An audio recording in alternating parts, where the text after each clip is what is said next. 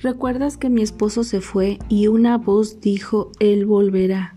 A pesar de mi dolor, de mis lágrimas, estaba esta voz diciendo, Él volverá. Era como cuando eres niña y tu padre te consuela para que no llores más.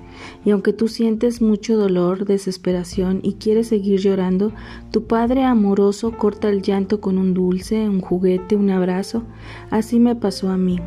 Y vi a mi esposo alejarse de la casa de nuestra hija de la que después te hablaré, y a los tres días de haberse ido lo busqué para pedirle regresara, pero fue lo más humillante y decidí no molestarlo más. Me sentía muerta en vida, buscaba consuelo en sus amigos, su familia, mis amigos, mi familia, pero nada ni nadie podía hacerme sentir bien. Y de nuevo esto especial, moviéndome a buscar a Dios, pero buscarlo como nunca antes, de una manera real mi vecina era cristiana y una mañana me visitó y me dijo que se había enterado de la situación, que si le permitía hacer oración por mí y dije que sí.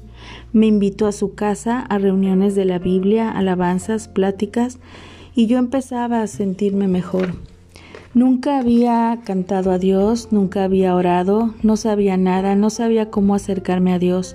Lo que sabía no tenía sentido, no entendía nada, había vivido equivocada por años, no sabía por qué Cristo había dado su vida por mí. Estaba totalmente ignorante en las cosas de Dios. Mi esposo era feliz sin mí y yo luchaba cada día por sentirme en paz y cada día que buscaba a Dios me sentía mejor. Pero no leía la Biblia, no sabía cómo hacerlo. Pero Dios me estaba preparando para todo lo que venía. Esto fue en 2009.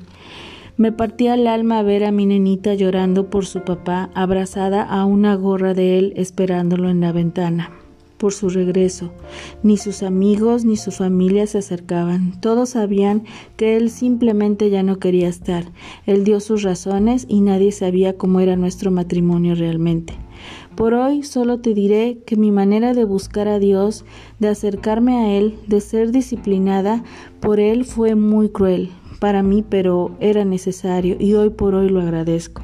Si estás pasando por una situación así, no desesperes, ten fe, de verdad ten fe, confía en mi testimonio. Y déjame leerte un pequeño versículo que tal vez no te guste, pero más adelante lo entenderás.